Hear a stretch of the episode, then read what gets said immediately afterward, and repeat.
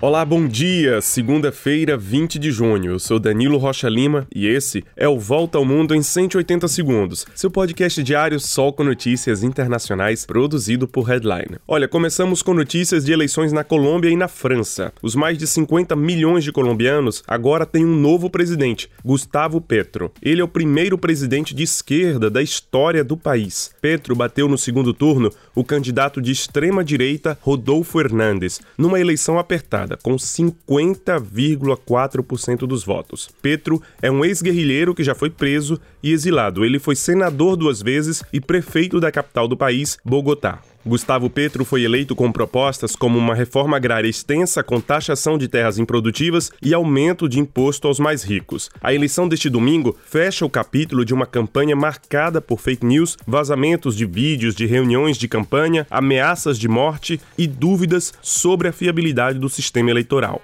Já na França, um verdadeiro terremoto político atingiu o presidente Emmanuel Macron. Ele não obteve a maioria legislativa para poder levar adiante as reformas prometidas no seu segundo mandato mandato, que começou no mês passado. Por outro lado, os deputados da extrema-direita aumentaram em 10 vezes o número de cadeiras ocupadas na Assembleia Nacional, a Câmara dos Deputados do país e uma coalizão de partidos de esquerda tornou-se a principal força de oposição ao governo francês. O cenário é de incerteza total, já que ninguém sabe como o governo atual fará para obter o apoio de outros partidos e poder governar sem que haja bloqueio de cada matéria votada no parlamento. A abstenção das eleições legislativas também foi elevada. 54% dos eleitores franceses não foram às urnas. Na Alemanha, com medo no corte do fornecimento de gás natural pela Rússia, o país anunciou religar as usinas usinas de produção de energia à base de carvão. 55% do gás natural importado pela Alemanha vem da Rússia, que anuncia reduzir seu fornecimento por causa das sanções ocidentais aplicadas desde o início da guerra na Ucrânia. A decisão da Alemanha coloca o país num impasse, já que os alemães tinham como objetivo a redução drástica do uso de fontes de energia poluentes. E para terminar, uma decisão sobre um assunto que divide o mundo do esporte. A Federação Internacional de Natação decidiu barrar atletas trans das competições femininas femininas, caso tenham passado por alguma das etapas da puberdade masculina até os 12 anos de idade. A mudança foi anunciada em Budapeste, na Hungria, onde acontece o Campeonato Mundial de Natação. Ao mesmo tempo, a federação vai criar uma categoria aberta para atletas trans. Apesar da decisão considerada pela federação como uma medida de inclusão, ela tem causado grande debate também em outras federações de esportes. E é isso, a gente se encontra amanhã para mais uma volta ao mundo em 180 segundos, um podcast produzido por Headline. Você encontra a gente nos principais tocadores. Um grande abraço, um excelente dia